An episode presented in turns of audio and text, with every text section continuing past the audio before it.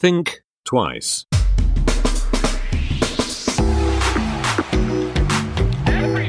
Think twice. Der Podcast über Innovationen, Werte und Wandel. Herzlich willkommen zu Think Twice, dem Podcast über Innovation, Werte und Wandel mit Patrick Breitenbach Und Nils Benson. Lieber Patrick, ähm, worüber sprechen Ja. wir heute? Worüber sprechen wir heute? Das hast du jetzt sehr geschickt an mich äh, delegiert. Ja, ne? kluger Schachzug morgens Ähm, um acht. Ja, äh, früh am Morgen muss mein Gehirn erstmal in Gang kommen.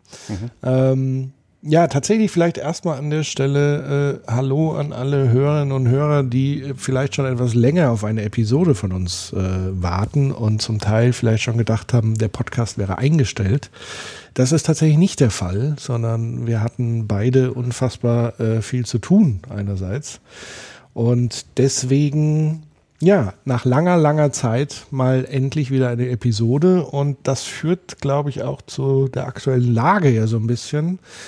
Ähm, das Covid-19-Virus greift weltweit um sich. Ja, und da wir äh, natürlich brav von zu Hause arbeiten können, vor allen Dingen, das muss man an der Stelle ja auch sagen, es gibt ja ganz viele Menschen da draußen, die da draußen arbeiten müssen oder sollen und es auch gerne tun und so weiter, um das tägliche Leben aufrechtzuerhalten und ähm, wichtige Jobs zu machen. Und wir haben thematisch, glaube ich, ähm, ein paar Sachen, die wir besprechen können. Einerseits haben wir gemeinsam einen ähm, Innovationssprint durchgeführt. Darüber könnten wir zum Beispiel sprechen.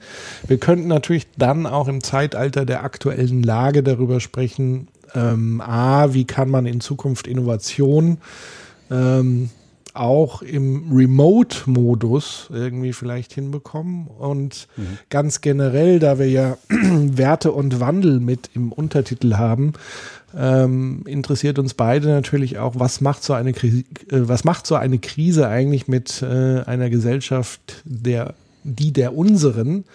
Und wie wird sie uns alle, unsere Systeme und Subsysteme ähm, nachhaltig verändern. Und wird sie das überhaupt oder switchen wir irgendwann wieder zurück in den guten alten Normalmodus? Ähm, wobei ich hoffe, dass die Lernkurve genauso exponentiell verläuft wie die Infektionsrate bei der Gesellschaft. Und dass wir tatsächlich ähm, in vielen verschiedenen Richtungen, da können wir ja die verschiedenen Themengebiete mal anschneiden. Also es geht ja von Bildung über Gesundheitssystem, über die Art des Wirtschaftens etc. pp.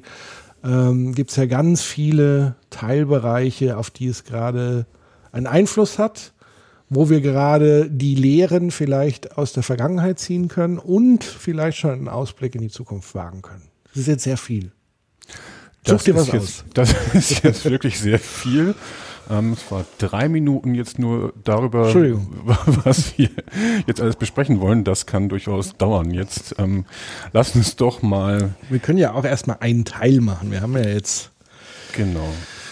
mehrere Lass, Tage. lass uns doch mal mit dem Design Sprint mal, mal Ja. anfangen und, und ähm, vielleicht auch dann die Frage, wie man das, das übertragen kann in, in einen Remote Sprint oder, oder was es da vielleicht für Möglichkeiten gibt, was es auch für Herausforderungen gibt. Ähm, das, das, der Vorteil an, an der Zeit, an dieser Krisenzeit ist ja, dass wir letztendlich alle irgendwo dastehen, wo sich niemand auskennt und letztendlich ähm, können wir nur Dinge ausprobieren und, und, und, und lernen, weil viele Erfahrungen hat noch kaum jemand gemacht gerade. Also jetzt klar, Videokonferenzen und auch mal ein Design Sprint virtuell, das ist jetzt alles nicht, nicht ähm, äh, Raketenwissenschaft.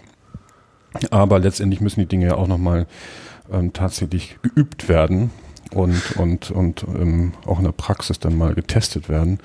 So als Berater redet man ja schnell darüber, dass man sowas machen kann. Und wenn man im Internet guckt, ist ja jeder jetzt auch gerade Experte für Remote und für, für irgendwie digitale und für Webinare und für alles. Und, und die meisten meiner Kollegen, die ich so in der Timeline habe, die stehen jeden Morgen auf und werden immer von irgendjemandem gefragt, was sie jetzt tun sollen.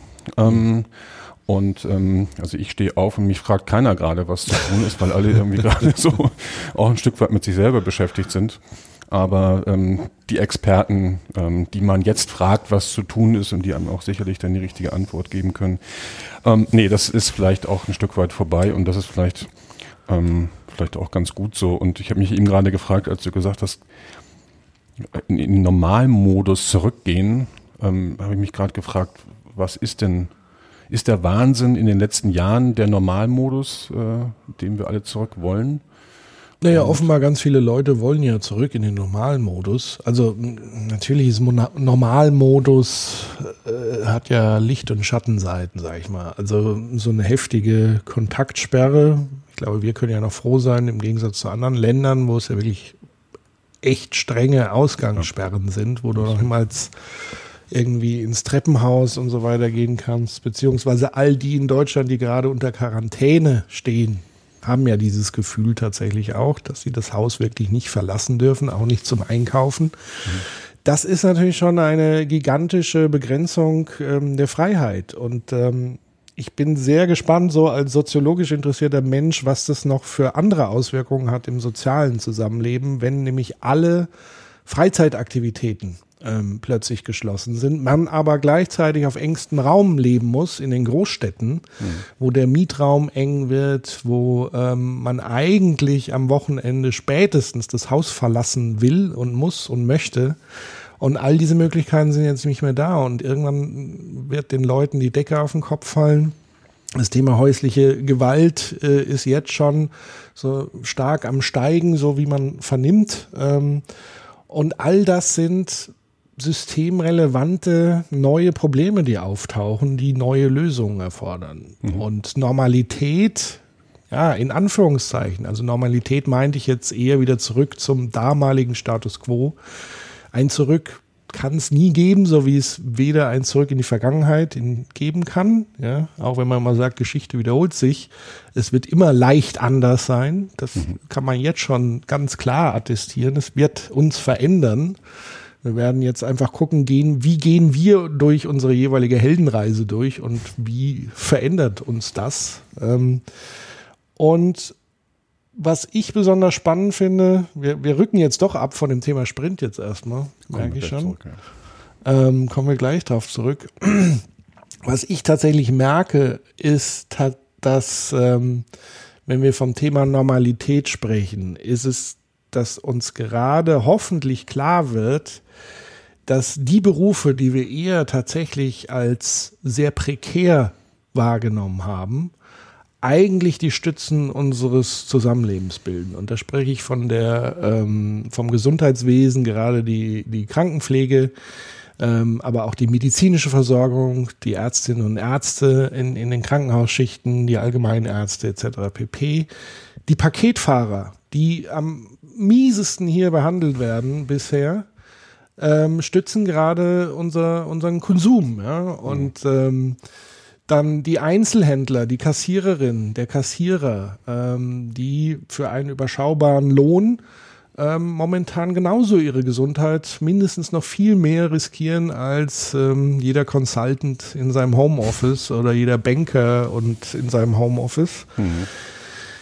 Das sollte uns ähm, zu denken geben und ähm, darüber nachdenken zu lassen, wie wir als Gesellschaft, wenn uns klar wurde, wie wichtig eigentlich das ist für eine Aufrechterhaltung, wie wir dem gegenüber in Zukunft mehr Wertschätzung entgegenbringen. Ähm, das wäre schon mal ganz gut. Plus natürlich all die Schlussfolgerungen, die man ziehen könnte aus globalen Abhängigkeiten der Produktion, also Auslagerung von Produktion, um es ein paar Cent günstiger zu machen nicht nur im Hinblick ähm, auf Corona natürlich Quatsch, sondern eigentlich auch das nächste große Krisenthema, was ansteht, der Klimawandel, der jetzt nicht einfach weggeht, nur weil Corona alles überschattet. Ach so. Ach so, ja. Die Komisch. Digitalisierung ne? geht auch weiter. Interessanterweise in den Medien habe ich auch das Gefühl, es, es verdichtet sich alles so in der Berichterstattung über Deutschland und Corona. Also alles andere aus dem Ausland, was irgendwie nichts damit zu tun hat, verschwindet, ist ja auch gerechtfertigt und ähm, nachvollziehbar. Aber das zeigt eben auch, dass die Probleme nicht einfach nur weg sind, sondern sie gerade überschattet werden. So. Genau. Jetzt hast du mir Ähm, gerade schon, Entschuldigung, ich unterbreche, den, Ja. den, den, den, den Bogen gespannt zu dem, zu dem Normal, was ich meinte. Das ist auch so ein Punkt ähm, in der Remote-Arbeit, dass manchmal so der Kontext ähm, in der Kommunikation fehlte und ich meinte eigentlich das Normal in Anführungsstrichen, den, den tagtäglichen Wahnsinn, ähm, den man auf der Autobahn genauso begegnet wie in der Unfreundlichkeit gegenüber den, den, den Paketfahrern, den Lieferboten, den Verkäufern, Verkäuferinnen, aber auch der, der, der, der Wahnsinn oder der Normalmodus, Klammer auf, Wahnsinn in den Unternehmen, dieses ganze wachstumsorientierte. Ähm, ich habe gestern gerade, du, du weißt ja, dass, ähm, dass ich hier jetzt schon fast 10.000 Kilometer durch den Wald gelaufen bin, die letzten Jahre.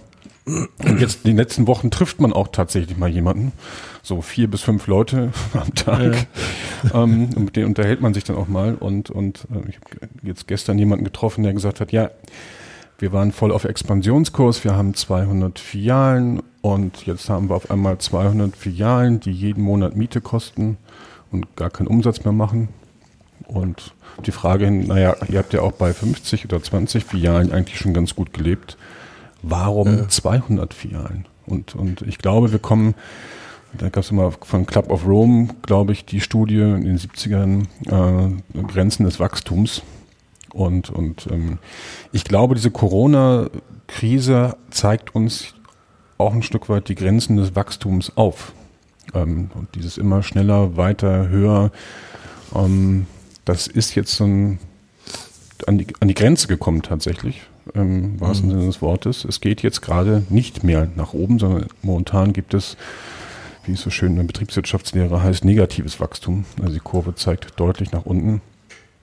Und ähm, das wird, das, was in der Wirtschaft passiert, wird sich auch, sehe ich genauso ganz stark in der, in der Gesellschaft dann, dann, dann auswirken und, und ähm, wird sich auch auf das Thema Innovation aus, auswirken, weil ich glaube, dass wir die Innovation in den nächsten Jahren nicht mehr in diesem schneller, weiter, höher, cooler Modus sehen werden, sondern dass wir tatsächlich ähm, ta oder ist meine große Hoffnung vielmehr, dass wir tatsächlich uns wieder auf uns, die Menschen, fokussieren und, und, ähm, und, und ähm, da den Menschen in den Vordergrund stellen. Ich lese gerade ein, ein, ein Buch, ähm, Das revolutionäre Unternehmen, wer Regeln bricht, gewinnt. Das ist über 20 Jahre alt von Gary Hamel. Ähm, ich habe es jetzt schon mehrfach gelesen. Ich lese es immer wieder gerne, weil da steht eigentlich fast schon alles drin, was, was heute noch relevant ist. Und, und ähm, ich bin gerade im Kapitel über Charles Schwab, der gesagt hat, wir sind die Junkies in der Veränderung. Ähm, und weil wir haben immer den Kunden im, im Blick. Und, und wenn der Kunde sich verändert, dann versuchen wir uns auch dementsprechend ähm, anzupassen. Und, und es geht gar nicht darum, ähm, jetzt irgendein Geschäftsmodell zu entwickeln, was dann für immer Bestand hat, sondern wir müssen gucken, dass wir die Geschäftsmodelle immer dem Verhalten anpassen, den Kundenwünschen dementsprechend anpassen und einfach agil reagieren können auf, auf diese Themen. Und das hat hier Gary Hamel schon vor 20 Jahren in seinem Buch geschrieben. Sehr lesenswert übrigens.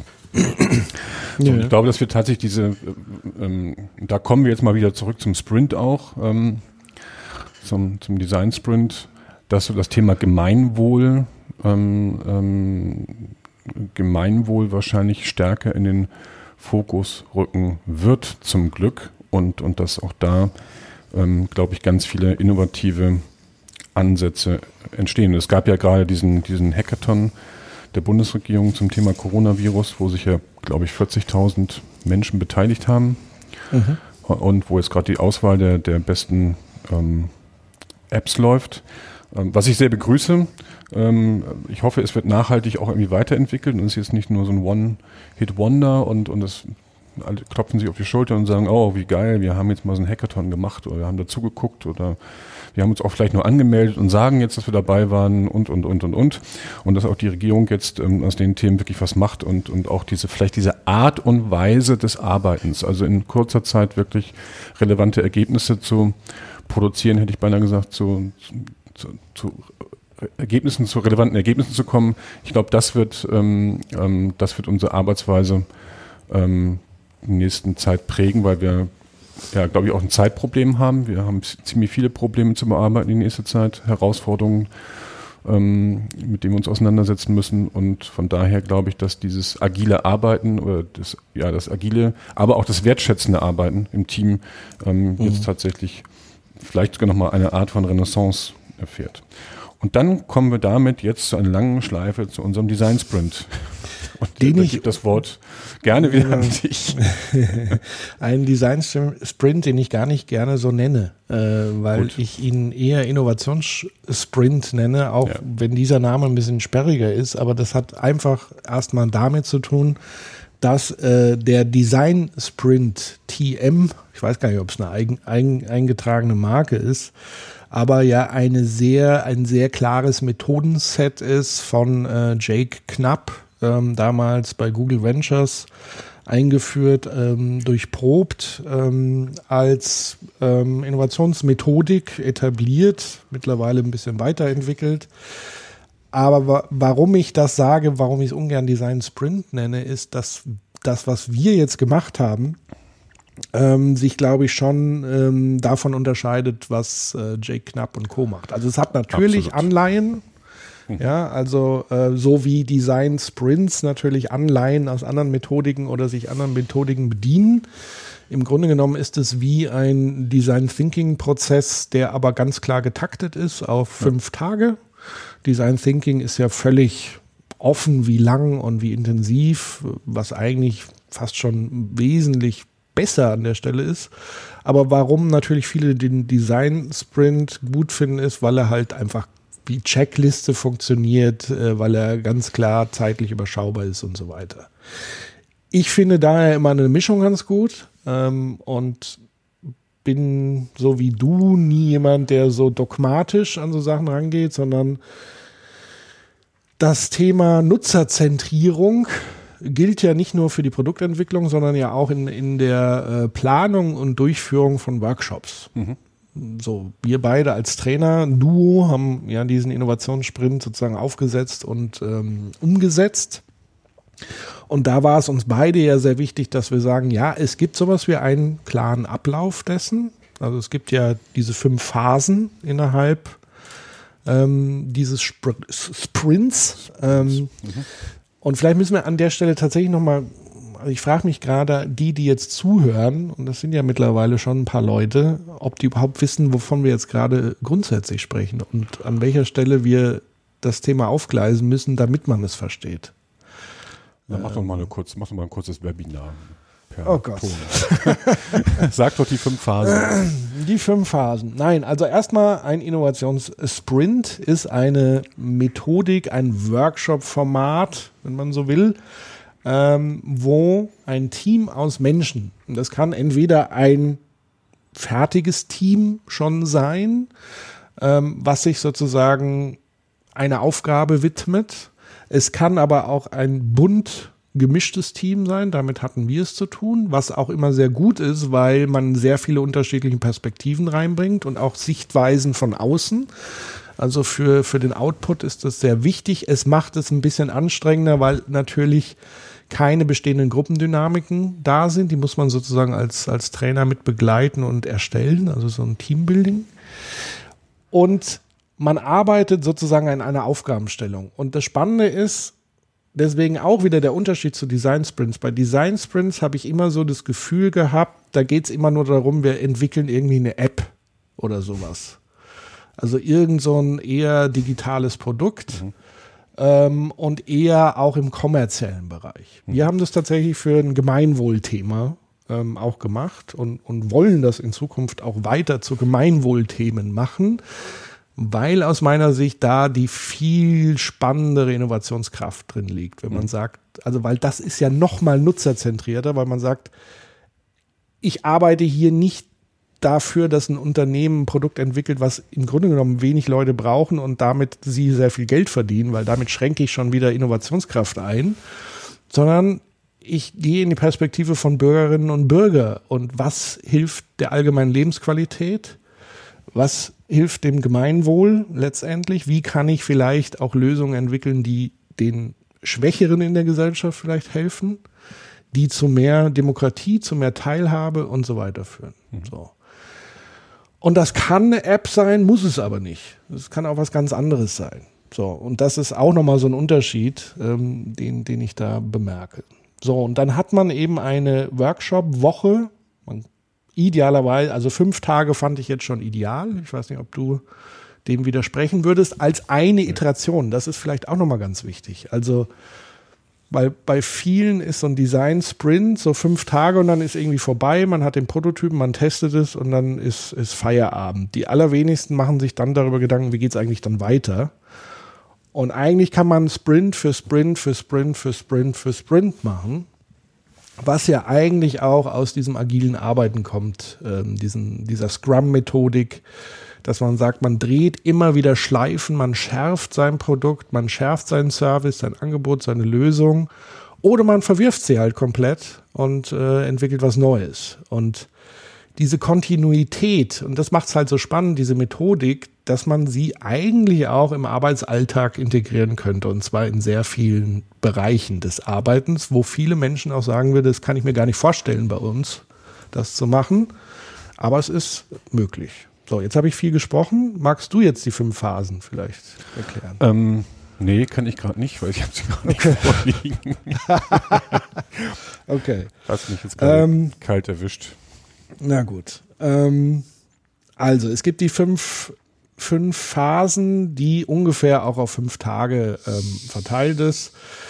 Ähm, die Teamzusammenstellung, das ist vielleicht nochmal ganz wichtig. Ähm, wie gesagt, ein diverses Team ist gut. Teams zu haben, wo gewisse Prototyping-Skills, also ein Prototyp ist immer Ziel des Sprints und ein Prototyp kann ganz viele verschiedene Sachen sein. Man kann was basteln.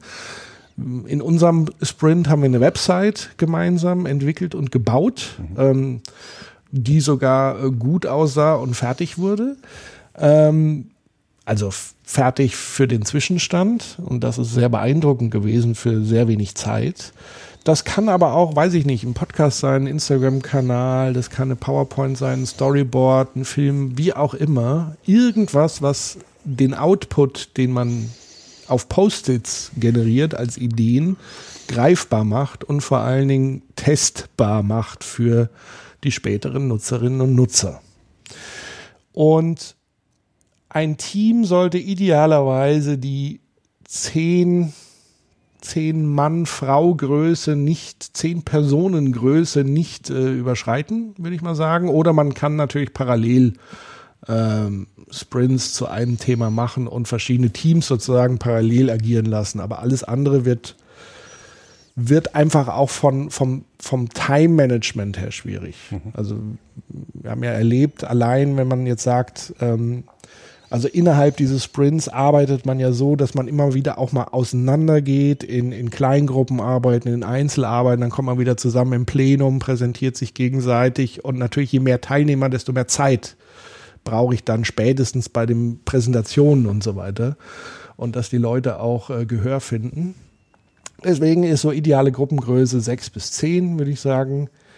Und dann hat man eben diese fünf Phasen, fünf Tage, Tag 1 ist so die Inspirationsphase, die Analysephase.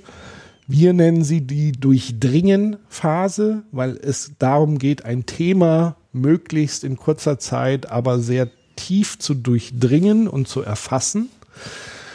Und das sieht dann so aus, dass erstmal die Teilnehmerinnen und Teilnehmer sich gegenseitig ähm, über das Thema informieren, was sie darüber wissen, was sie inspiriert und ganz wichtig, man holt ähm, Input von außen, indem man Expertinnen und Experten einlädt zu einem kurzen Impuls beispielsweise und dass sie dann ähm, von den Teilnehmern entsprechend ausgequetscht werden können mit Fragen.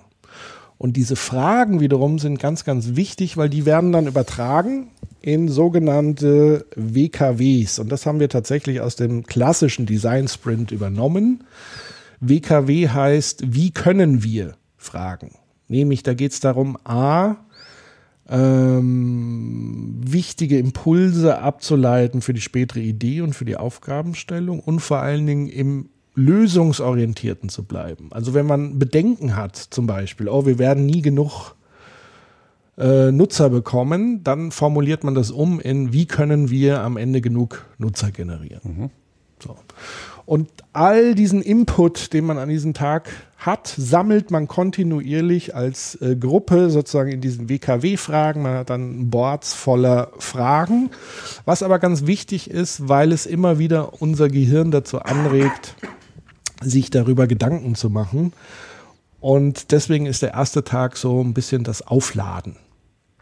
Bevor ich jetzt alle anderen Phasen durchnudel, will ich dir wenigstens die Chance geben, was zu der ersten Phase zu sagen. Ja, also vielleicht mal ganz kurz die, die, ähm, die Phasen mal ganz kurz benannt wenigstens. Also dass tatsächlich dieses, ähm, diese Analyse und, und, und ähm, diese Experten-Inputs, was wir, was wir ja schon gesagt haben, was wir durchdringen nennen. Ähm, in der zweiten Phase kommt dieses Skizzieren oder wie wir es nennen, Entwerfen, also das, das ähm, wo ich reingehe und die, die WKW-Fragen, die Wie können wir Fragen dementsprechend bestimmten Methoden dann übersetzen. Und ähm, am Tag drei entwirft man, am Tag vier gestaltet man und am Tag, und am Tag vier ist meistens auch der Prototyp ähm, fertig, oder sollte er fertig sein. Und, und am fünften Tag, am Freitag in unserem Fall, in der Woche macht das auch Sinn, äh, wird eben der Prototyp dann schon mal dementsprechend ähm, getestet. Und, und ähm, ja, die erste Phase. Und es fehlt noch die ganz wichtige Phase, die Wertschätzungsphase, genau. die Werkstolzphase. Die Werkstolz. schon bald äh, umbenennen, weil so ein Sprint tatsächlich noch ein bisschen mehr ist als reine Produktentwicklung, weil es ist auch ein Teambuilding ja. Eine Teambuilding-Maßnahme, eine Weiterbildungsmaßnahme. Leute lernen vielleicht auch das erste Mal agil miteinander zu arbeiten, mit, mit fremden Leuten in eine neue Situation Lösungen zu entwickeln und stellen dann fest, hoppla, das funktioniert ja zum Teil sogar viel besser als in der Vergangenheit, mhm. wenn man eben tatsächlich an einem Thema konzentriert arbeitet und eben nicht ein Jahr lang so einmal pro Woche eine Stunde darüber äh, irgendwie versucht zu diskutieren und zum Ergebnis zu kommen. Ähm, deswegen ist diese Wertschätzung ganz wichtig, um nochmal abschließend, das wäre, glaube ich, im, im agilen Arbeiten, im Scrum-Prozess so ein bisschen die Retrospektive. Also da ja. geht es jetzt nicht einfach nur darum, sich abzufeiern und mit Sekt anzustoßen, das gehört vielleicht dann auch dazu, aber sondern eher darum, nochmal zu gucken, wie war das für mich, ähm, den Werkstolz, also das Produkt, was man dann wirklich in kurzer Zeit entwickelt hat, wo die Leute zu Recht stolz sind, das auch nochmal wirklich zu thematisieren und den Raum zu geben, darüber nochmal zu reflektieren. Mhm. Genau. Jetzt habe ich die Frage vergessen, die du mir gestellt hast. Es glaube ich ging um den Tag 1. Ähm, ich genau. möchte vielleicht nochmal einen Tag, äh, ich möchte nochmal äh, noch mal einen Schritt nochmal davor, nämlich zur Vorbereitung mhm. ähm, seines ja. Kommen. Ähm, und nochmal zu einem Wording, ähm, dieses Thema, das, da haben wir uns noch nicht so ganz gefunden. Du sagst immer Trainer und, und ähm, yeah. für mich ist das eher so tatsächlich der Moderator, die Moderatorenrolle, Facilitator, also nicht derjenige, der als Trainer weiß, wie es geht und die anderen versucht, in irgendwas besser zu machen, sondern wirklich jemand, der ähm, die Gruppe dann anleitet, begleitet, ähm, vielleicht auch hier und da mal trainiert bestimmte Sachen, aber äh, so Naja, aber das, das, ist ja immer so, da können wir jetzt lange drüber streiten. Also, weil ich den Trainerbegriff gar nicht so verkehrt finde, weil Yogi Löw geht ja auch nicht auf den Platz und kickt noch selber mit und er war auch nicht der bessere WM-Spieler. Ähm, da geht es schon darum, sozusagen, man hat ja das ähnliche kreative Skillset ähm, und man versucht sozusagen aus den Spielern und Spielerinnen das, das Beste rauszuholen. Also da geht es ja auch viel um Motivation, Mentales. So begreife ich das. Weniger wie, ich weiß alles, wie es richtig okay, geht. Gut. So funktioniert Trainer heute ja auch nicht nee, im Fußball. So. Also sehe ja auch das eher so den, den Enabler, den Ermöglicher genau. ähm, und der Dinge zur Verfügung stellt und, und guckt, dass, ähm, dass die Gruppe sich gut, ähm, gut fühlt, dass der Prozess ähm, eingehalten wird, dass die Zeiten eingehalten werden. Ähm, etc. pp. Also was ganz wichtig ist an so einem ähm, Sprint, wenn man den vorbereitet, ist tatsächlich die Vorbereitung, dass man genug Materialien hat, dass man den Raum vorher schon gestaltet, dass man, dass man den Raum auch ähm, dramaturgisch letztendlich sich unter der, mit einer dramaturgischen Brille sich anschaut und guckt, wo kann man wie was machen ähm, und, und einfach auch die ganzen Materialien da hat, um sich dann wirklich, und darum sage ich das nochmal, wirklich dann auf die Gruppe zu konzentrieren und auf das, was dann da ist, weil das muss man sich auch erstmal ähm, da muss man ja auch als äh, Trainer meinetwegen oder als, als Begleiter, als Moderator, muss man natürlich auch gucken, wie wirkt die Gruppe, was wirkt in der Gruppe. Und, und tatsächlich am Anfang ist ganz wichtig, dass die Offenheit da ist, um sich die, die, die Experten, den Experten-Input letztendlich anzuschauen und mit den Experten dann zu, ähm, zu sprechen. Diese Experten Du hast ja vorhin die digitale, ähm, äh, die, die digitale Methodik schon mal, mal angeführt. Wir haben die, äh, die Experten jetzt ähm, auch aus Zeit- und Kostengründen nicht alle den, zum, zum, zum Ort gebracht oder in den Ort gebracht, sondern wir haben sie dann dementsprechend per Videokonferenz ähm, dazugeschaltet. Mhm. Und, und ähm, haben das eben mit Beamer und dergleichen optimiert. Die Leute konnten zugucken. Klappte auch überraschenderweise sehr gut. Wir hatten keine, wir hatten keine Unterbrechungen, was auf dem Land, wo wir auch ein Stück weit waren, manchmal schon herausfordernd sein kann. Mhm. Ähm, aber das war, ähm, ähm, das war, ähm, das waren gute Inputs und die Gruppe hat das auch, ähm, auch wertgeschätzt. Und äh, was man aber dann, ähm, äh, was man dann aber auch merkt, ob man mit seinem mit seinen Planungen dann vielleicht vielleicht doch an seine Grenzen kommt, wenn man sich mich dann auf den Tag zwei und drei konzentriert, ähm, dass man eben schon den Plan hat und die fünf Phasen hat, aber immer gucken muss, was man eventuell an der Stelle anders machen kann. Und ich glaube, mhm. dass ähm, ähm, das unterscheidet eben auch das, was du vorhin schon gesagt hast, von diesem Design-Sprint, der ganz knallhart durchgetaktet ist, ähm, wo es eigentlich links und rechts relativ wenig Möglichkeiten gibt, damit zu spielen. Ähm, und von dem, wie wir es gemacht haben, weil wir haben uns ja eigentlich jeden Morgen ähm, sehr früh getroffen. Also nicht nur zum Frühstück, zum gemeinsamen Frühstück, also wir beide, ähm, sondern wir haben uns dann ja auch in den Raum begeben und haben gesagt, okay, wie gestalten wir den Tag heute eventuell um? Und ja. ähm, haben dann ähm, ja in einer halben, dreiviertel Stunde besprochen, wie wir es machen wollen oder machen können, haben kurz die Rollenverteilung nochmal durchgesprochen, haben dann den Raum präpariert für die, für die nächste Session, für den Tag und das haben wir eigentlich jeden Morgen gemacht. Ähm, und es hat, hat, hat auch sehr gut geklappt, ähm, äh, muss man, muss man, muss man sagen. Ähm, es ist sehr anstrengend und, und ähm, äh, ist zeitlich natürlich auch herausfordernd, auch den ganzen Tag letztendlich zu gestalten, weil Sprint läuft ja immer so an jedem Tag von 10 bis, bis 17 Uhr, mhm. was auf einem Zeitrahmen äh, sehr ausreichend ist.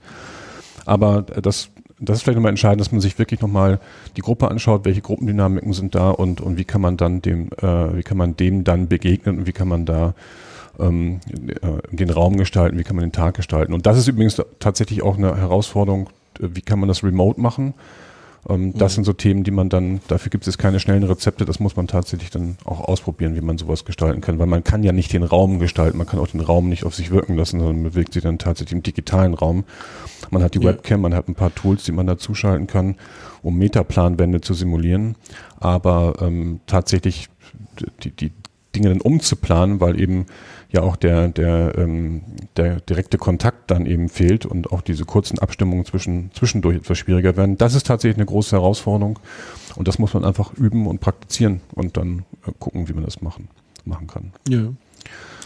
Und das äh, ist schon nochmal so für mich, äh, ich habe mir jetzt schon am Trainerbegriff festgebissen. Dann bleib du bei deinem Trainerbegriff. Und zwar ist ja genau das, was ein Trainer idealerweise tut. Er muss ja sozusagen gucken, in welchem Tages, in welcher Tageswochenform befinden sich die Spieler, wie befindet sich die Mannschaft, wie ist die Dynamik in der Mannschaft, um daraufhin dann die Methodiken des Trainierens oder des Ausübens und des Fußballspielens und der Strategie anzupassen.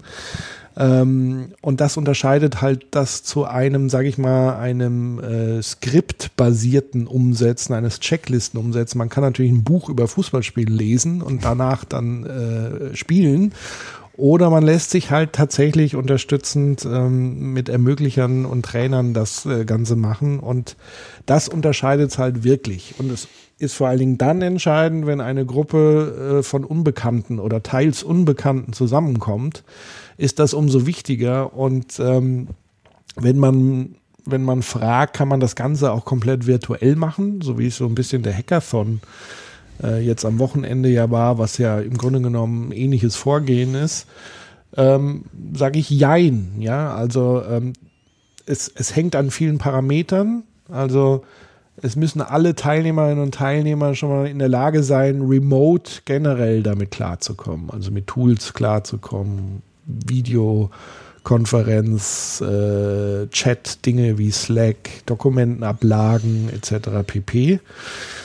Ähm, und dann ist es natürlich von Vorteil, wenn es schon ein in irgendeiner Art und Weise bestehendes Team ist oder aus Menschen besteht, die schon sehr teamorientiert arbeiten. Also da gäbe es jetzt nichts Schlimmeres, wie wenn du ähm, Gruppendynamiken hast, wo du plötzlich ein, zwei Ausreißer drin hast, die du eigentlich in so einem physischen Raum wunderbar einfangen kannst als ähm, ähm, Enabler, Coaches, wie auch immer.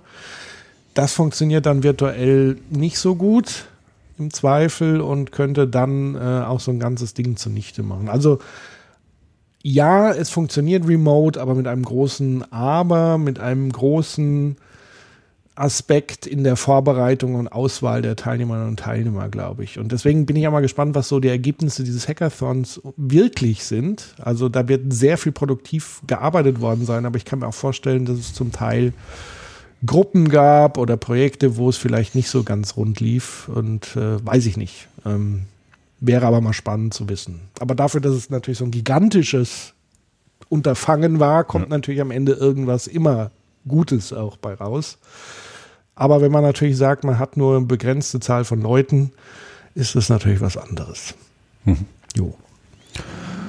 Ähm, genau, also du hast ja diese Fußball, ähm, du hast diese Fußballbilder. Ja, ich, ich mag eigentlich keine Fußballmetaphern, äh, aber vielleicht, weil jetzt alle das vermissen. oh Gott, ja, ich nicht. Ähm, Außer mir. ich weiß es auch überhaupt nicht, weil ich, ich auch, auch überhaupt nicht. kein Fan eines irgendeines Fußballvereins bin. Ja. Und auch ähm, ähm, ja, ich bin kein Fußballfan. Um, so ich bin ja nur FIFA-Spieler. Ach, du bist ja so ein Zocker, genau. Na, ich habe eher das Bild eines, ähm, eines Segelteams ähm, ähm, vor Augen, ähm, mhm. wo auch jeder grundsätzlich eben seine Aufgaben hat und du aber als Kapitän oder als Navigator oder als Steuermann dann dementsprechend eben auch mit, mit, mit äußeren Begebenheiten zu tun hast, weil du hast Strömungen, du hast das Wetter, du hast Windrichtungen etc. pp. Und natürlich nochmal die Teamverfassung. Und nochmal, und das ist ja auch ganz wichtig bei sowas, das, das wird natürlich auch mal selten erwähnt. Ähm, natürlich gibt es auch eine Trainerverfassung, oder, mhm. ne? weil man muss ja auch gucken, klappt das zusammen? Alleine kann man sowas nicht moderieren. Das müssen immer mindestens zwei Leute sein, ähm, ähm, sogar eventuell drei. Ähm, ein dritter, der es vielleicht noch begleitet. Wir hatten ja noch die Herausforderung, dass ein Kollege von uns dann dementsprechend krank wurde. Jetzt nicht an Corona, mhm. sondern einfach nur die Grippe in Anführungsstrichen. Mhm. Aber ähm, äh, wir mussten ja seine Parts noch mit, mit, mit, mit übernehmen, was nochmal eine besondere Herausforderung war. Und, und, und da ist mit der Trainerverfassung eben auch ganz wichtig, oder eine, also belassen es immer bei Trainer, ähm, dass man sich eben auch aufeinander einstellen kann und verlassen kann und dass vor allen Dingen ähm, da jeder auch so sein, sein Ego ähm, dementsprechend auch in der Lage ist zurückzustellen, was ja bei vielen mhm. Trainern dann eben oder auch gerade bei Moderatoren, auch gerade bei solchen Prozessen ganz selten der Fall ist oder viel zu wenig der Fall ist, weil sie wollen sich dann ja immer noch selber mit ihren eigenen Ideen einbringen und sie wollen immer selber noch eine Führungsrolle haben. Und, ähm, und wenn es nicht im gesamten Team ist, dann zumindest im Trainerteam. Und, und ähm, da muss man sich wirklich auf den anderen, bei solchen Prozessen, die über fünf Tage gehen, muss man sich wirklich aufeinander ähm, verlassen können. Und, mhm. und ähm, den, seinen eigenen Raum haben, aber auch Raum geben, ähm, um den Gesamtprozess dann dementsprechend auch viel leichter zu gestalten. Muss auch kein Stress aufkommen. Absolut. Und ähm, tatsächlich finde ich es nicht nur in dem Bereich sehr wichtig, also mindestens in Tandems zu denken. Ja. Ich würde mir ja sowas tatsächlich vor allen Dingen im Bildungsbereich wünschen. Also sprich in den Klassenzimmern, in den Vorlesungs-, Seminarräumen, dass man immer mindestens ein Duo an ähm, Dozenten, äh, Pädagogen, Coaches und so weiter hat, weil es einfach eine Möglichkeit gibt, sich die, die Gruppendynamik besser zu reflektieren. Mhm. Also der eine kann immer ein Auge darauf haben, während der andere sehr konzentriert beschäftigt ist. Und dann diesen gegenseitigen Austausch, den wir sowohl abends wie dann morgens äh, gemacht haben, wo wir einfach nochmal gemeinsam reflektiert haben und auch überprüfen konnte, konnten, das habe ich wahrgenommen, wie hast du es wahrgenommen? Und dann hat man auch oft festgestellt, oh, das habe ich ja gar nicht mitbekommen. Mhm. Und deswegen ähm, plädiere ich grundsätzlich bei solchen Geschichten immer mindestens als Tandem. Und äh, dritter Mann, dritte Frau ist tatsächlich dann auch nochmal entlastend für ein, ein Coach-Tandem, um eben so, sag mal, die Sachen Dokumentation etc. Ähm, Facilitating, ähm, Unterstützung beim Prototyping und so weiter, um das äh, letztendlich hinzukriegen. Mhm. Genau. Okay, gehen wir mal zu Tag 2. Mhm. Ja, Tag 2 ist dann die Phase ähm, des Entwerfens. Ähm, das heißt, man hat den Tag vorher sich ja voll geballert mit Inspiration, mit Fragen, großen Fragenzeichen. Man hat äh, wahrscheinlich, so wie viele Teilnehmerinnen und Teilnehmer das so berichtet haben, morgens in der, in der eröffnenden Feedback-Runde äh, haben viele dann noch abends gegrübelt darüber und es sind vielleicht auch ein paar Zweifel aufgekommen, aber auch Optimismus und so weiter.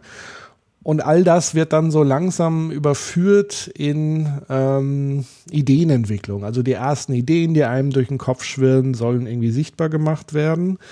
Ähm, und dazu gibt es einfach verschiedene Methodiken, die man einsetzen kann. Wir hatten ursprünglich eine andere geplant, als wir dann mhm. gleich am, am zweiten Tag äh, haben wir sozusagen das Programm umgehend Kom umgeschmissen. Komplett. Komplett umgeschmissen. Ähm, weil wir einfach festgestellt haben, in der Gruppe gibt es ein unterschiedliches Verständnis über, ein wichtig, über wichtige Grundthematiken. Und um das sozusagen synchronis also zu synchronisieren und gleichzeitig ähm, Ideen dazu zu entwickeln, haben wir uns dazu entschieden, eine Art äh, World Café Mutation ähm, auf die Beine zu stellen. Ein, äh, wie könnte man das nennen, Kreativstationen, mhm.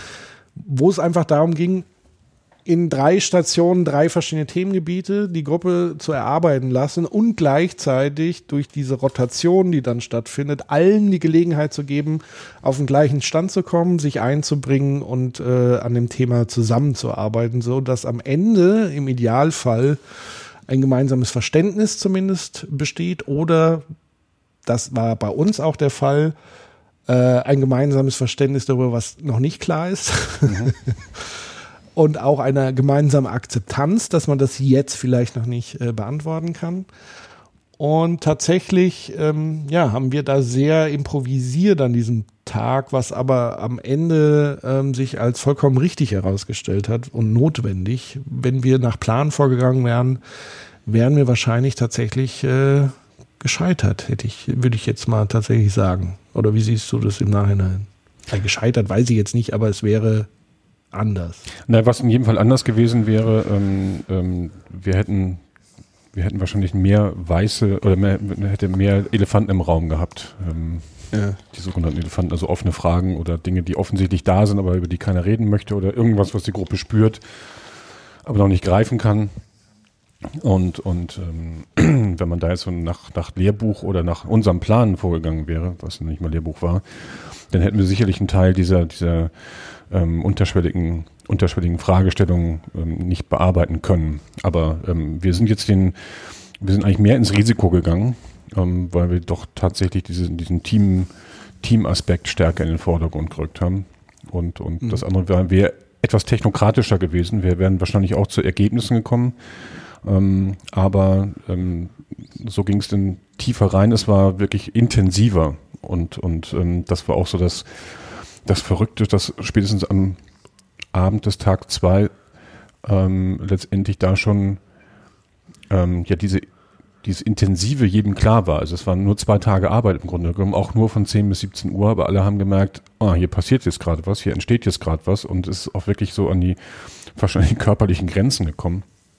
Was ich dann aber von der Dramaturgie natürlich noch weitergespielt hat bis zum Tag Tag 5. Also wir hatten mal drin, ich glaube am Tag 4 oder Tag 3 dann ähm, abends Leute, die wirklich kaputt gespielt waren. Also die dann, die dann wirklich fix und alle waren und, und, ähm, und ähm, ganz in diesem Prozess drin waren. Das war auch ähm, wirklich, ähm, waren auch schöne Momente, weil die Leute waren einfach sehr engagiert waren. Und ähm, das vielleicht gerade nochmal in diesem, was du eben gesagt hast, dieses, dieses diverse Team, gemeinwohlorientiert, ist es eben kein Sprint gewesen, wo am Ende gesagt wurde, äh, eigentlich wird dieser Prozess nur durchgeführt, weil wir entwickeln eine Idee, die schon im Raum war, einfach nochmal agil, ja, was in diesen Design Thinking Prozessen ja häufig gemacht wird, dass das Ergebnis quasi schon mit, mit reingenommen wird. Mhm. Und man macht dann quasi eine Rückwärtsentwicklung. Hier war das Ergebnis, der Rahmen war klar und, und der Prototyp, darauf hatten wir uns geeinigt, weil wir das technisch so abbilden konnten, eben war eine Website. Aber ähm, das, die Offenheit war eben so da, dass wir das, was wir als Aufgabenstellung hatten, ähm, nochmal ein bisschen gedreht haben und, und nochmal neu aufgeladen haben. Und zwar, das war eigentlich vollkommen ergebnisoffen.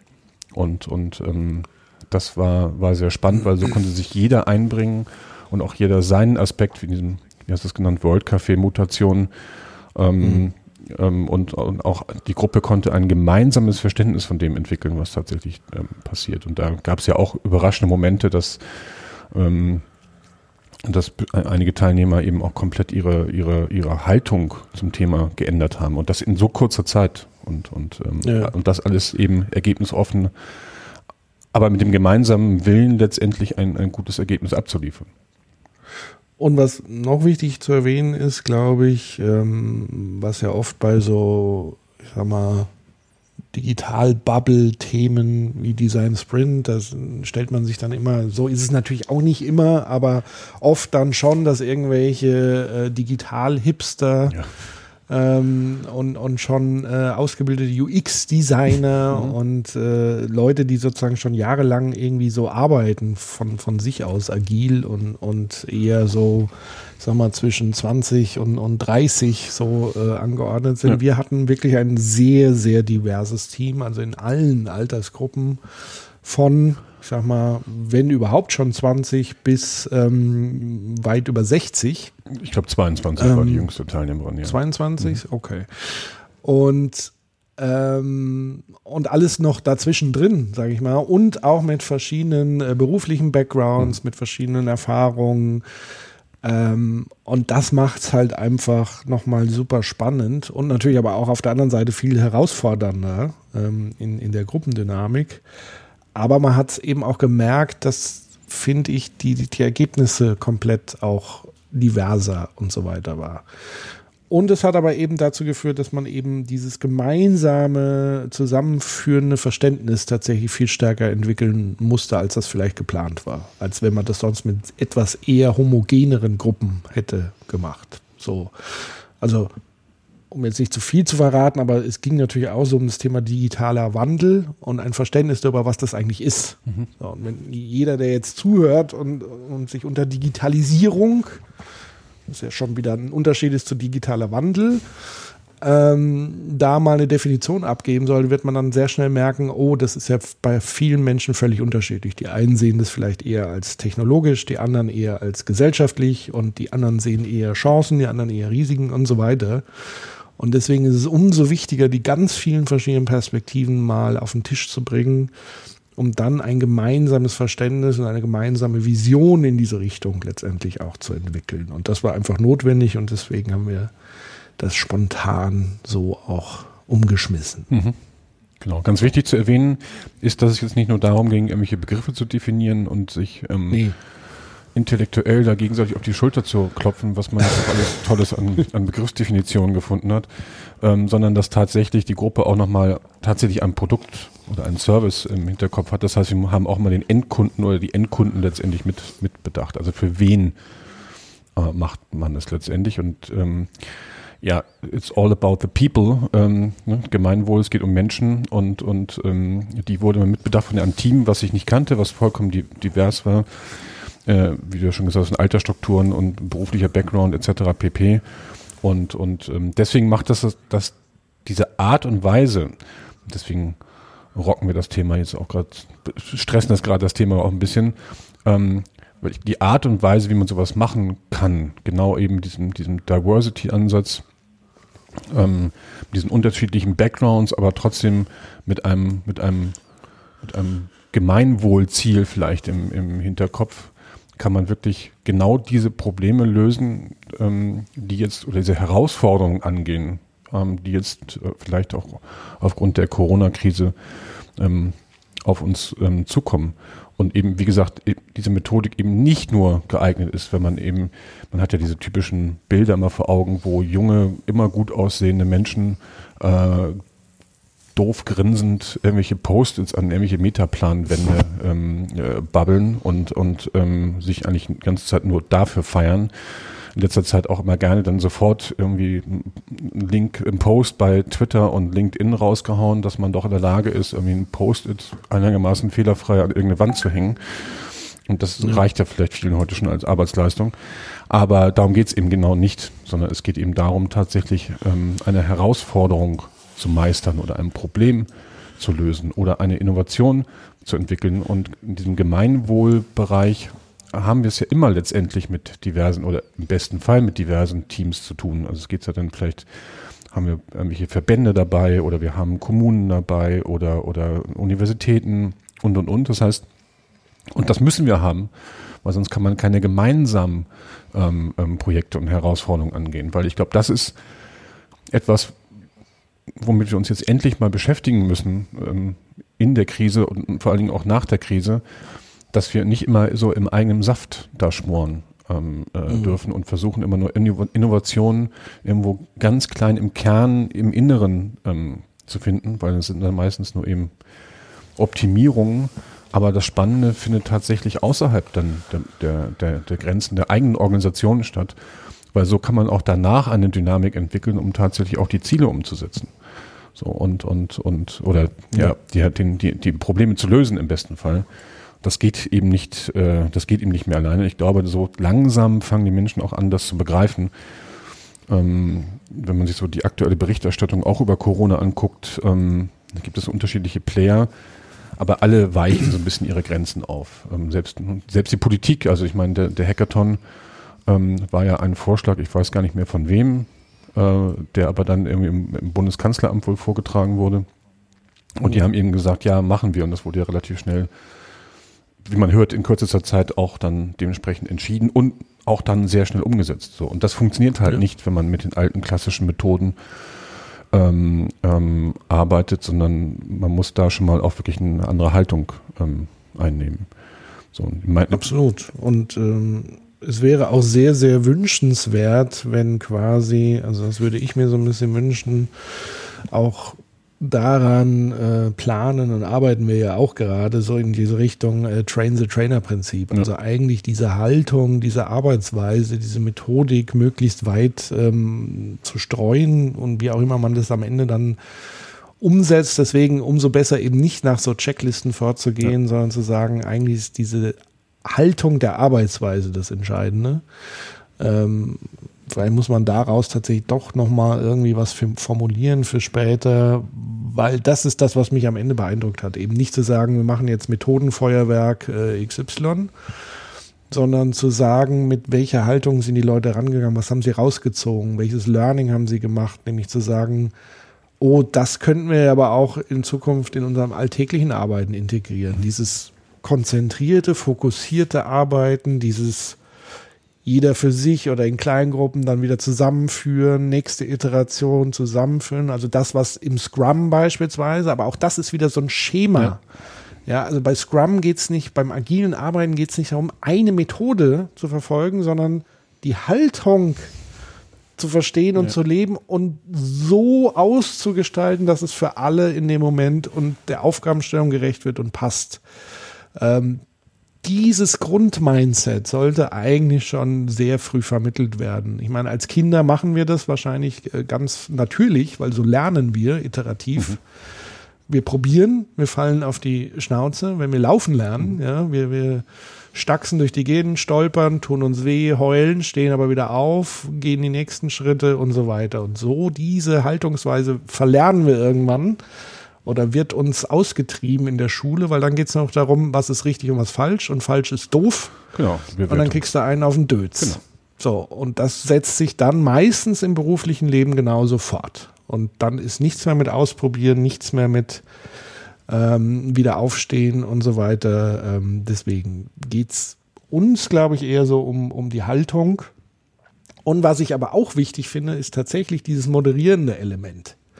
Das müssen jetzt nicht Leute wie wir machen, aber das generell, wenn jemand im Team immer jeweils eine Moderationsrolle übernimmt in Meetings etc., ist es tausendmal wichtiger, als wenn einer die Protokollantenrolle übernimmt. Und das muss, wie gesagt, ja nicht immer der Chef sein, der das moderiert, aber dass es überhaupt jemand moderiert, finde ich immer sehr, sehr wichtig. In jedem Fall, also auch, ähm, also da äh, muss es in jedem Fall einen Moderator geben, der und, und das, was der sollte. Das sagen wir so selbstverständlich, aber das ist ja selten der Fall. So wirklich, oder? Ja, also es, es kommt darauf tatsächlich auf die, auf die, auf die Moderatoren dann tatsächlich an, welche Erfahrung die haben, wie alt sie sind, ähm, also auch mit, ob sie schon so ein paar Dinge einfach mal erlebt haben oder eben, ob sie eben nur ein Webinar gemacht haben, um dann irgendwas zu verkaufen, um dann das da zu, ähm, zu moderieren. Weil das, was, was, was auch ein ganz wichtiger Aspekt war, ähm, der innerhalb eines Teams wichtig ist und der natürlich auch eben in der Moderatorenrolle wichtig ist, ist eben tatsächlich zum Thema Haltung, dass man immer diese wertschätzende Haltung hat. Also das jetzt, heißt jetzt nicht, dass wir ähm, äh, irgendwelche Achtsamkeitsübungen dreimal am Tag gemacht haben, verbunden mit irgendwelchen Yoga-Übungen und nochmal zu meditieren, um wertschätzend auch dann zu kommunizieren, sondern dass tatsächlich, dass man ähm, das, was der andere Teilnehmer oder die Teilnehmerin sagt, was der andere Mensch sagt, und dass man da auch mal ganz kurz drüber tatsächlich nachdenkt und, und das auch so ein bisschen sacken lässt und versucht nicht sofort, was in Unternehmen häufig dann der Fall ist, sofort so reflexartig zu reagieren, weil das hatten wir schon mal, das können wir nicht, wie soll das gehen, so diese ganzen Geschichten.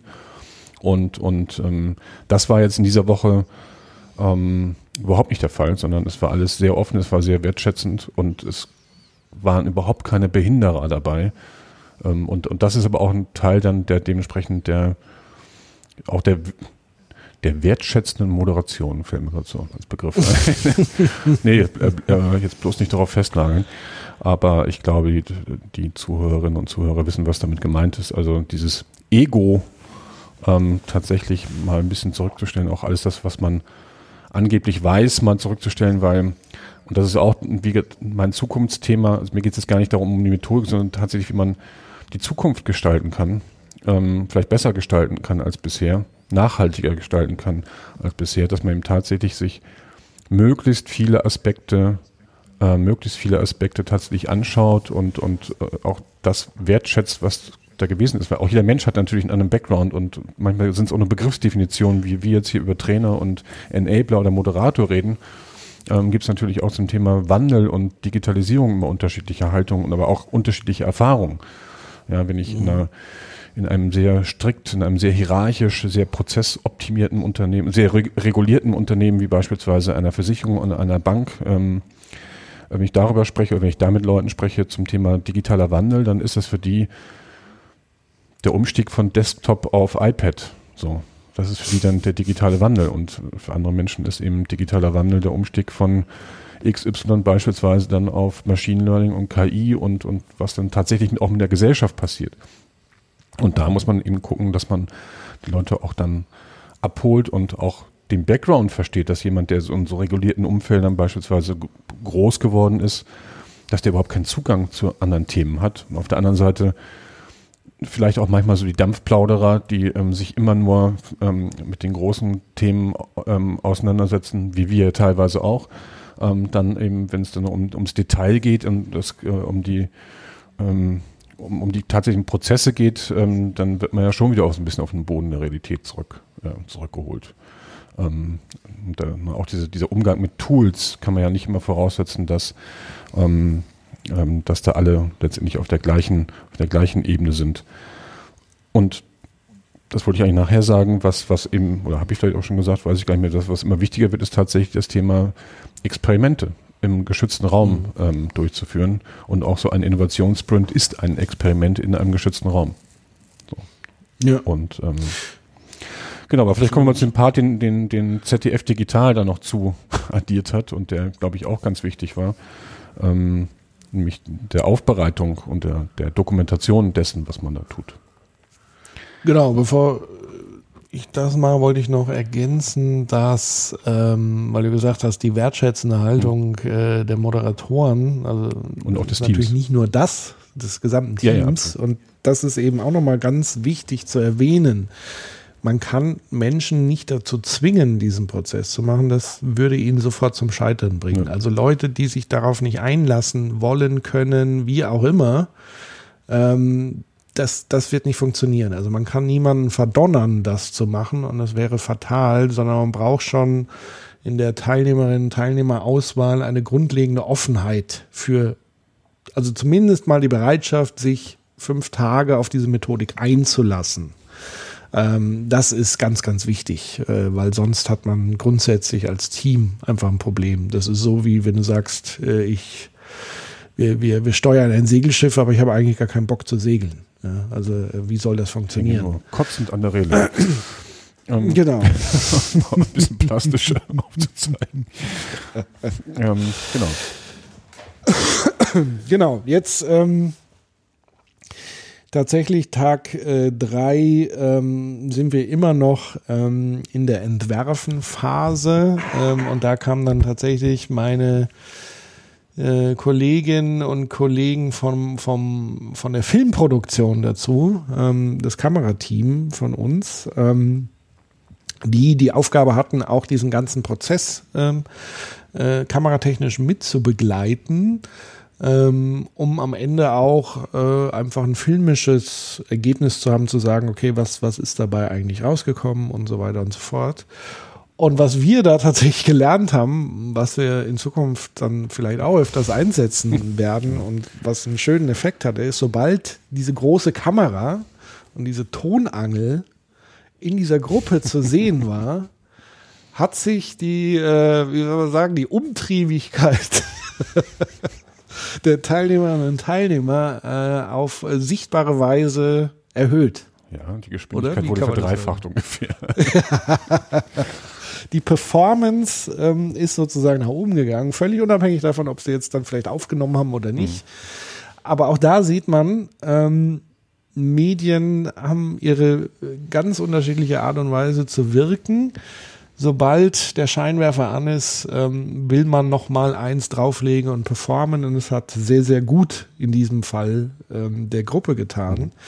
Jetzt nicht so, dass die Gruppe vorher irgendwie ein bisschen schläfrig war, aber man hat schon gemerkt, da ist noch mal ein bisschen Druck reingekommen, was ja gut ist, weil man ja diesen Druckkessel eigentlich auch haben will. Ähm, ja, es war auf jeden Fall sehr witzig äh, zu beobachten, so von außen, dass plötzlich äh, die Ameisen ein bisschen schneller lief. Genau. Also ja, ja, das war ja auch dann ähm, mittendrin oder ging hin zum Ende, wo man ja auch dann nochmal, ähm, wo das Team ja auch schon relativ müde war, weil es auch anstrengende Ja. Tage waren. Also es war jetzt nicht damit, dass die ähm, da keinen Bock hatten, sondern es ging einfach darum, dass natürlich auch da nochmal ein bisschen Motivation von außen reinkommen könnte. Aber äh, tatsächlich war dieser Aspekt, der war wirklich witzig zu beobachten ähm, äh, und zeigt aber auch nochmal, dass das, du hast, ich nehme das jetzt mal vorweg, dieses, oder du hast es ja auch schon angesprochen am Tag fünf, der Werkstolz da ist. Und ich glaube auch, dass was, wenn, wenn man, äh, um den Bogen nochmal zu spannen, zum Digitalen kommt, dass man dann dementsprechend auch ähm, die Dinge so dokumentiert, auch digital, ähm, muss man auch sicherlich experimentieren, wie weit man da gehen kann, dass man eben nicht nur was ich, die, die, die Post-its irgendwie überträgt und die irgendwo nur darstellt, sondern, oder dass man irgendwie eine, eine Konferenz, äh, eine Aufzeichnung dann dementsprechend nochmal streamt oder irgendwo ablegt zum Angucken, sondern dass man auch da nochmal ähm, investiert oder zumindest experimentiert, um die Dokumentation auch wirklich nochmal so zu machen, dass alle wirklich stolz nochmal auch im Nachgang darauf sind, stolz drauf sind, ähm, da mitgemacht zu haben. So, es wird ja heute auch alles immer, du rennst ja teilweise ein Unternehmen von einem Meeting zum anderen Meeting, dann wird manchmal wird irgendwas Sprint genannt oder irgendwann ein Kreativ oder lass uns mal ein Brainstorming machen. So, und dann, ähm, wenn du aus dem, diesem einen Brainstorming dann raus bist, rennst du quasi schon wieder in das nächste Meeting, hast du vergessen, ähm, hast schon vergessen, was du eben gerade gemacht hast. So, und ich glaube, gerade wenn man jetzt in, wirklich in diesen agilen Umfeldern, dass man eben auch das ähm, mit berücksichtigen sollte, einfach auch das auch nochmal richtig gut aufzubereiten. Ähm, und es muss nicht teuer sein, es muss nur vielleicht ein bisschen kreativer sein, experimenteller sein, so dass auch, dass man eben auch gerade in den Berufen, wo man eigentlich nie das anfassbare Produkt kreiert, vielleicht auch irgendwas hat, was man zeigen kann, was man vorführen kann und, und auch ähm, vielleicht einen gewissen Stolz entwickeln kann, ähm, und, äh, weil man eben da mitgemacht hat an, diesen, an dieser Aufbereitung. Deswegen, ähm, deswegen war diese, diese, diese Aufbereitung, diese, diese Dokumentation hatte jetzt in unserem Fall noch einen anderen Hintergrund. Aber ich glaube, als, als, äh, als, als Methodik fast schon kann man ähm, da noch ein paar Sachen zuaddieren. Also das ist ja, das ist ja grundsätzlich ähm, der, der riesige Benefit, den, den man mit ZF Digital in diesem Innovationssprint hatte, ist ja tatsächlich zu sagen, ja, einerseits natürlich so ein bisschen dieses Dokumentarische ähm, zu machen, aber wir haben ja ganz viel Medientechnologie grundsätzlich in dem Sprint äh, eingesetzt, ja. auch im Prototyping ähm, entsprechend. Und, und da, wenn man da die, die Skills, die Erfahrung, das Equipment etc. hat, ist Medienproduktion grundsätzlich, und das muss ja nicht High-Level, High-End nee. sein, ähm, ist da ganz entscheidend, ähm, auch für, für das letztliche Ergebnis. Und da hilft es dann schon, ähm, so solche Skills da mitzubringen. Und was ja tatsächlich, es geht ja nicht nur darum, dann am Ende ein schönes Imagefilmchen ähm, zu haben, für diejenigen, die das vielleicht dann am Ende finanziert haben, um zu zeigen, so, sondern ähm, was ich auch ganz wichtig fand, ist, dass sozusagen nicht am Ende einfach der Prototyp gezeigt wird, ähm, und sagt, das ist jetzt das Ergebnis, sondern dass dieser Film eigentlich vermittelt, was ist eigentlich passiert in der Zeit, also Kontext liefert zum Ergebnis, weil das ist das Entscheidende, das war auch das Entscheidende an, ich greife jetzt mal vorweg, am fünften Tag, wo wir die Ergebnisse präsentiert haben. Wir hätten es einfach so machen können, Prototypen zeigen, vorlegen und die Leute äh, klicken sich durch und geben mir Feedback. Aber in dem Fall haben wir uns bewusst dazu entschieden, dass wir die Leute auch durch den Prozess führen. Weil es auch eben eine ganz andere Aufgabe, eine komplexe Aufgabe war, als jetzt einfach, sag ich mal, die nächste Shopping-App zu entwickeln. Ähm, war eben wichtig zu sagen, okay Leute, wir haben uns hier wirklich vier Tage intensiv Gedanken gemacht und das ist das Ergebnis, also dann durch die einzelnen Schritte durch, wie sind wir darauf gekommen, was haben wir da diskutiert, wie sind wir da und das hilft einfach, diesen Kontext zu vermitteln, um dann am Ende des, des, den Prototypen zu zeigen. Ähm, weil den Leuten dann plötzlich auch klar wird, was, das habt ihr in so weniger Zeit geschafft. Mhm. Und ähm, gleichzeitig sie zu sensibilisieren und zu sagen, das ist jetzt auch nichts, was final fertig ist, sondern das ist einfach ein Zwischenstand, wo uns jetzt interessiert, was könnt ihr da noch beitragen mit eurem Feedback und was könnten wir dann in der nächsten Iteration theoretisch ähm, verbessern. Deswegen finde ich es eben wichtig, auch dass dieser Prozess komplett mit dokumentiert und, und dargestellt und aufgezeichnet wird. Und eben nicht nur die Ergebnisse. Auch wie du sagst, auch einfach nur die Zwischenergebnisse als Post-its bringen dir im Zweifel nichts, wenn du wenig Kontext dazu weißt. Genau, und, und das finde ich so mal grundsätzlich ein ganz wichtiger Punkt, ähm, weil es wird sicher nicht jeder jetzt ähm, ähm, leisten können, ein professionelles Kamerateam äh, mit professionellem anschließendem Schnitt und Aufbereitung und Vertonung, ähm, das nicht jedes Unternehmen leisten können, äh, das in Auftrag zu geben. Aber ähm, es ist ganz wichtig auch für die für diejenigen, die sagen, und ich probiere das mal aus, dass sie eben auch eine gewisse Medienkompetenz grundsätzlich entwickeln. Also ich habe jetzt von, vor zwei Wochen gab es irgendwie, ich habe so einen Dienst, ähm, der mir immer äh, Zeitungsartikel vorschlägt, ähm, die ich dann einzeln kaufen kann. Ähm, mache jetzt keine Werbung für das Unternehmen. Und da gab es eine Überschrift, äh, Vielflieger, äh, Vielflieger steigen jetzt um auf Videokonferenz und ähm, ihre Medien, Videokonferenz und ihre Medieninkompetenz wird dadurch letztendlich offenbarer. so, ähm, und, und ähm, ja. das hat man ja auch überall gesehen, dass sie unheimlich stolz drauf waren, sich dann irgendwie in ihrem Homeoffice Platz zu fotografieren und wenn sie irgendwie fehlerfrei eine Zoom-Konferenz ähm, gemacht haben, wurden sie dafür auch äh, abgeklatscht oder werden immer noch abgeklatscht und manche Leute finden das ganz wunderbar, dass dazu jemand in der Lage ist. Ähm, Digitalisierung, wie gesagt, sage ich jetzt nicht seit gestern. Ähm, äh, ähm, ist jetzt schon 20 Jahre am Start und, und jeder sollte irgendwie schon mal, ich habe auch da ähm, letzte Woche nochmal einen alten Zeitungsartikel wiedergefunden über meine äh, über mein erstes gescheitertes Startup 1998. Das war in einer Zeitung, hieß es virtueller Konferenzraum für virtuelle Unternehmen. Das war jetzt ein bisschen früh, ähm, aber ja. äh, zeigte damals schon auf, dass, dass das Internet vielleicht irgendwann dazu in der Lage ist, sowas auch tatsächlich ähm, dementsprechend abzubilden. Das heißt auch für jeden, also jetzt auch nicht nur Moderator oder Trainer oder Enabler, ähm, der sich zukünftig mit solchen Themen auseinandersetzt, weil wir werden zukünftig immer mehr auch virtuelle Formate haben. Bitte setzt euch hin, experimentiert wie früher im Spielkasten oder mit irgendwelchen Baukästen, besorgt euch Equipment. Das ist heute auch alles nicht mehr teuer. Man kann da äh, ähm, ein paar hundert Euro hat man dementsprechend hat man eine 360 Grad Kamera, mit der man Räume aufnehmen kann, mit der man Räume 3D 360 Grad ähm, dann wiederum streamen kann. Äh, man kann diese Ka äh, Bilder verbinden mit, mit Livestreamings, man kann es aufnehmen, man kann Hyperlapse machen äh, und und und. Also man kann da mit ganz vielen Formaten rumspielen.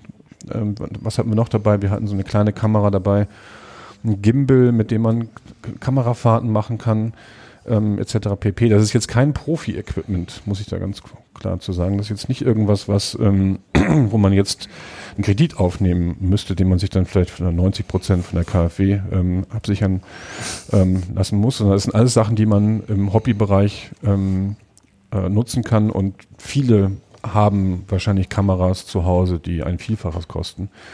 Aber man muss eben auch damit umgehen, man muss damit spielen, man muss Sachen ausprobieren und, und ähm, dann gucken, dass man ähm, die Tools dann und die Dokumentation dann eben auch in der Lage ist zu machen und nicht dafür wieder braucht, äh, sagt, ja, dafür brauchen wir jetzt einen Kameramann und dafür brauchen wir jetzt ein Licht und jemand, der die Tonangel hält. Das kann man alles machen. Das ist eine, im Endergebnis natürlich nochmal auch eine Arbeitserleichterung, wenn man es nicht parallel machen muss, aber es geht auch so. Und ein mhm. zweiter Punkt dabei ist, dass man eben auch die Tools, mit denen man arbeitet. Ich meine, wir haben eine Website zusammengebaut. Ähm, dafür hatten wir ein Tool im Hintergrund zum Prototypen, ähm, zum Gestalten und auch wirklich umsetzen. Da muss man sich natürlich auch vorher mit auseinandersetzen. Da muss ich auch als Trainer oder Moderator natürlich auch mal die Offenheit haben, mich diesen Themen zu widmen und nicht bei jedem äh, Thema, wo irgendwie Internet draufsteht oder HTML oder um Gott äh, dann gleich zurückschreckt, sondern auch da wirklich hinsitzen und lernen. So, macht das bei YouTube, über YouTube-Videos, über irgendwelche virtuellen Workshops oder, oder, oder. Weil das wird in Zukunft immer entscheidender sein, dass man eben auch diese Kompetenzen hat, das zu tun.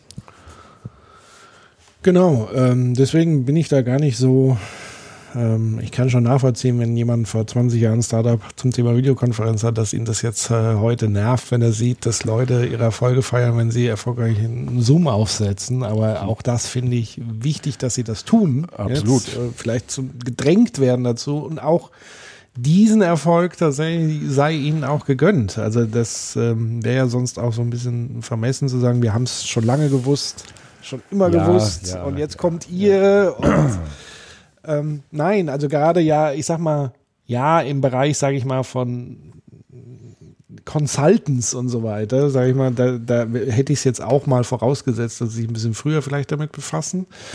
Aber wir sprechen ja jetzt hier von ganz vielen Berufszweigen, die im ersten Blick, also klar können wir jetzt sagen, also dass Lehrerinnen und Lehrer sich jetzt damit befassen müssen.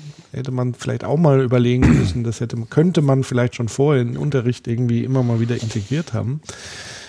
Aber da finde ich es einfach wichtig auch zu sagen, ja, ich finde es interessant, dass jetzt krisenbedingt, und Krise heißt ja auch immer Chance, im, im Chinesischen zumindest, glaube ich, ähm, dass Leute jetzt plötzlich und gerade Berufsstände, die mit Experimentieren eigentlich wenig am hatten, dass die plötzlich dazu gezwungen werden zu experimentieren und dass sie es jetzt auch gerne tun oder was heißt gezwungen werden, noch nicht mal gezwungen werden, sondern oftmals jetzt auch den Raum dafür erstmals bekommen. Also ich glaube, viele Lehrerinnen und Lehrer, die sich vorher liebend gerne mit diesen digitalen Formaten und so weiter ähm, ähm, auseinandergesetzt haben und das viel stärker einsetzen wollten, für die ist jetzt eine absolute Hochzeit, äh, weil sie können das als Chance nutzen, um all die Dinge zu tun, die sie schon immer tun wollten im, im genau. sag mal, in der virtuellen Vermittlung. Genau. Und das finde ich eigentlich auch großartig und da sollte auch jede kleine kleiner Lernfortschritt ähm, gewertschätzt werden. Das gehört, das ist ja auch experimentieren. Ja, ähm, ich bin da tatsächlich jetzt so dann tatsächlich nicht mehr ganz so tolerant. Ähm, wenn ich ganz ehrlich bin.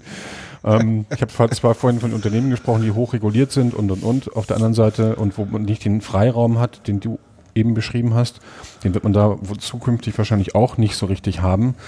Ähm, aber es geht ja auch darum, dass man sich vielleicht mal im Privaten dann mit Themen beschäftigt. Und viele beschäftigen sich ja privat mit, mit, mit dem Thema. Und so ein Smartphone kann ja schon extrem viele Dinge tun. Ich habe immer so das Bild meiner Mutter vor Augen, die mit 75, glaube ich, ihr erstes iPad, also mein altes, bekommen hat. Auf einmal angefangen hat, irgendwelche Banner für Facebook zu gestalten, die gar nicht wusste, was Facebook ist. Und, und einfach experimentiert hat und gespielt hat. Und die Frau hat ähm, noch nie im Computer gearbeitet. Die hat mit der Schreibmaschine irgendwann Anfang der 60er gearbeitet, aber ähm, hat dann eben dann experimentiert. Sie ist das natürlich auch ein bisschen, vielleicht ja. sind das auch die Gene, die dann weitergetragen wurden, also diese Spiele, dieser spielerische Umgang mit den Themen. Aber tatsächlich eine Medienkompetenz ähm, braucht jeder da draußen. Und wenn es privat ist und das irgendwie weiterentwickeln kann, viele, es gibt ja ganz viele tolle ähm, Hobbyfotografen, ähm, die, die, oder Hobbyfilmer, ähm, ähm, die vielleicht dann eben vielleicht auch, und das ist, darum geht es mir eigentlich, diese Kompetenzen dann auch dann dementsprechend mal, ähm, auch in ihren Job einbringen dürfen. So, weil das macht ja, ja. auch dann eben vieles aus. Ne, das gibt immer dieses Bild, ich habe mal so dieses, dieses, es gab in irgendeinem meiner Bauhausbücher, muss ich nochmal raussuchen, gab es mal eine, eine Übersicht, ähm, worüber sich Bauhaus damals schon Gedanken gemacht hat zum, zum äh, wie das Menschenbild war. Und die haben eben aufgezeichnet, dass früher die Menschen Medizinmänner waren, sie waren Landwirte, sie waren Handwerker und, und, und. Und im Laufe der Industrialisierung wurden die Fähigkeiten letztendlich immer kleiner und die alle haben sich dann in ihre Kästchen zurückgezogen und die Mauern drumherum gebaut, um dieses kleine Königreich natürlich auch äh, zu sichern und, und haben letztendlich verlernt, ähm, noch andere Dinge zu tun.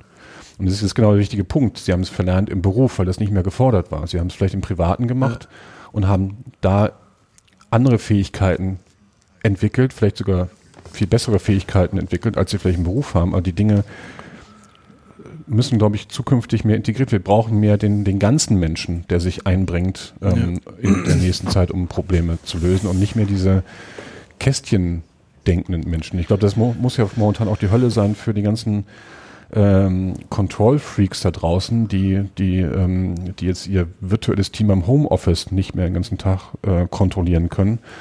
Ähm, ja. ähm, und ich glaube, das ist jetzt aber auch vorbei, die Zeit. Ähm, so, da muss man eben auch Kontrolle abgeben und mehr auch vom Einzelnen an, an Kapazitäten vielleicht die, die, den Menschen, den Mitarbeitern die Möglichkeit geben, mehr tatsächlich von dem einzubringen, einbringen zu können, was sie wirklich drauf haben. Ja. So. Definitiv. Und da ist das Stichwort, ähm, was ich ja auch spannend finde, jetzt im, im Zuge der äh, Corona-Krise, ist das ist im Moment so mein Lieblingsbegriff, vernetztes Denken. Mhm. Das ist ja das, was du gesagt hast, dieses ganzheitliche ja. Denken, dieses äh, in, in verschiedenen Zusammenhängen denken. Das wird uns plötzlich klar, dass das wichtig ist. Und ich finde, da gibt es ein sehr schönes, äh, anschauliches Beispiel für alle da draußen, ist nämlich, es gibt ja so manche Mediziner, Lungenärzte, Biologen, die sozusagen sagen, das Virus ist doch gar nicht so schlimm. Das ist ja wie äh, Grippe. Äh, es gibt ja jetzt keinen Impfstoff und deswegen, äh, was soll denn das alles? Ähm, und dann gibt es Epidem Epidemiologen, die nämlich aus ihrer Disziplin heraus schon vernetzt, viel vernetzter denken müssen ja. als der Lungenfacharzt, der in seinem Silo sich einfach nur das Virus anguckt, sondern der sagt, ich muss mir Epidemien angucken. Ja. Ich, ich, muss gucken, welche Auswirkungen haben gesellschaftliche Abläufe auf äh, Infektionsraten und das natürlich nicht das Problem des Virus ist, sondern eine Überlastung des Gesundheitssystems, wenn das Virus sich exponentiell ausbreitet ja. und damit die Risiko äh, Risiken ansteigen und die Kapazitäten der Intensivversorgung äh, völlig zusammenbrechen und damit auch jeder ähm, ein Risiko hat, der einen Herzinfarkt, einen Schlaganfall oder einen Unfall mhm. hat. Diese Art von vernetzten Denken, und das geht dann noch weiter, nämlich die Politiker müssen jetzt viel stärker vernetzt denken, weil natürlich der Virus, das Gesundheitssystem ist das eine, aber das alles wieder Auswirkungen auf Wirtschaft, auf Sicherheit, auf soziales Zusammenleben, das wird uns plötzlich bewusst in einem irren Tempo, was, wie was aufeinander wirkt und wo wir zum Teil gar nicht wussten, wie stark es aufeinander wirkt. Deswegen sind, ist vernetztes Denken einfach gefragt. Und das kann man auch nicht immer alleine in seinem eigenen Gehirn machen, sondern das bedarf dann interdisziplinäre Teams, die ähm, konzentriert, fokussiert, moderiert ähm, solche Themen sich dann angucken. Und tatsächlich, wie du sagst, das, was Bauhaus damals bemerkt hat, dieses Silohafte immer stärker auf sein Fachgebiet fokussierende, alles andere ausblendende, das ist mit so einer Krise vorbei und die anderen Krisen haben wir ja, äh, wie gesagt, die sind ja da. Also wir haben das Thema Migration nach wie vor, wir haben das Thema soziale Ungleichheit, wir haben das Thema äh, Klimawandel etc. Das ist alles äh, trotzdem da und alles ebenso existenziell bedrohend, nur sehr viel auf längere Sicht als jetzt dieses zugespitzte. Und man kann ja auch sagen, mal mindestens alle 100 Jahre kommt auch so ein Virus daher. Vielleicht sogar in nächster Zeit öfter, weil sich natürlich die globale Mobilität rasant exponentiell erhöht hat. Also so eine spanische Grippe ist überhaupt nicht mehr vergleichbar mit dem, was heute passiert.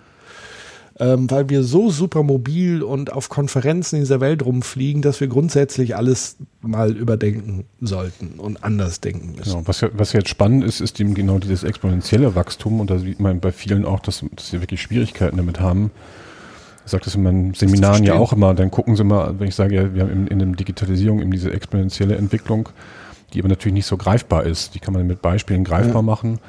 Aber jetzt sieht man mal, was eine exponentielle Entwicklung ist und wie wenig die man auch begreifen kann, weil die Geschwindigkeit, ja. ne, wenn sich jetzt alle ein paar Tage, äh, wenn sich die Infektionen dann dementsprechend verdoppeln und dann eben das Systemische greift, das hat dann ja irgendwann dann eben Einfluss auf das Gesundheitssystem. Und, und ähm, das gilt es eben vor dem Zusammenbruch ähm, zu bewahren. Das ist natürlich auch in einige Köpfe nicht so richtig reinzubringen. Ähm, okay, das ist dann, ist dann so. Da, ja, da gibt es dann eben auch mal Probleme mit dem, mit, mit einfachen Rechnungen.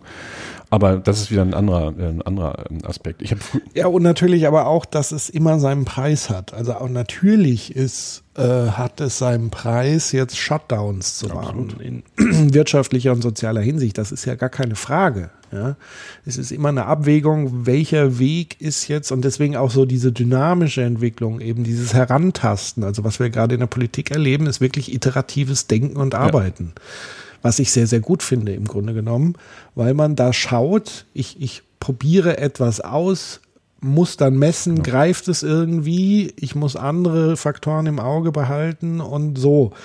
Ähm, und das ist ja das, was es so schwierig macht, so komplex macht, dass es eben nicht diese einfachen Lösungen gibt. Übrigens bin ich jetzt sehr dankbar dafür, dass wir mal auch ein Experiment haben, zu sehen, was passiert eigentlich, wenn in Europa die Grenzen zugemacht werden. Tja ich hoffe, äh, es, es kommt mal so die Erkenntnis, dass das kein Zustand ist, den wir uns dauerhaft wünschen. So. Ja.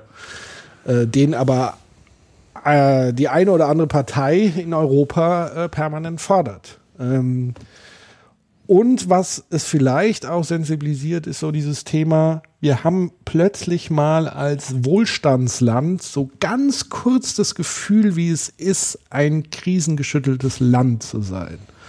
Also das, was andere Länder seit Jahrzehnten durchleben, weil es Kriegsgebiete sind, weil es äh, wirtschaftlich desaströse, korrupte äh, äh, Gebiete sind und so weiter, für die ist Ausgangssperre völlige Normalität. Ähm, dass wir das vielleicht auch mal empathisch nachfühlen, ob es vielleicht noch eine gute Idee ist, in Zukunft auch weiterhin Waffen zu liefern und so weiter und so fort.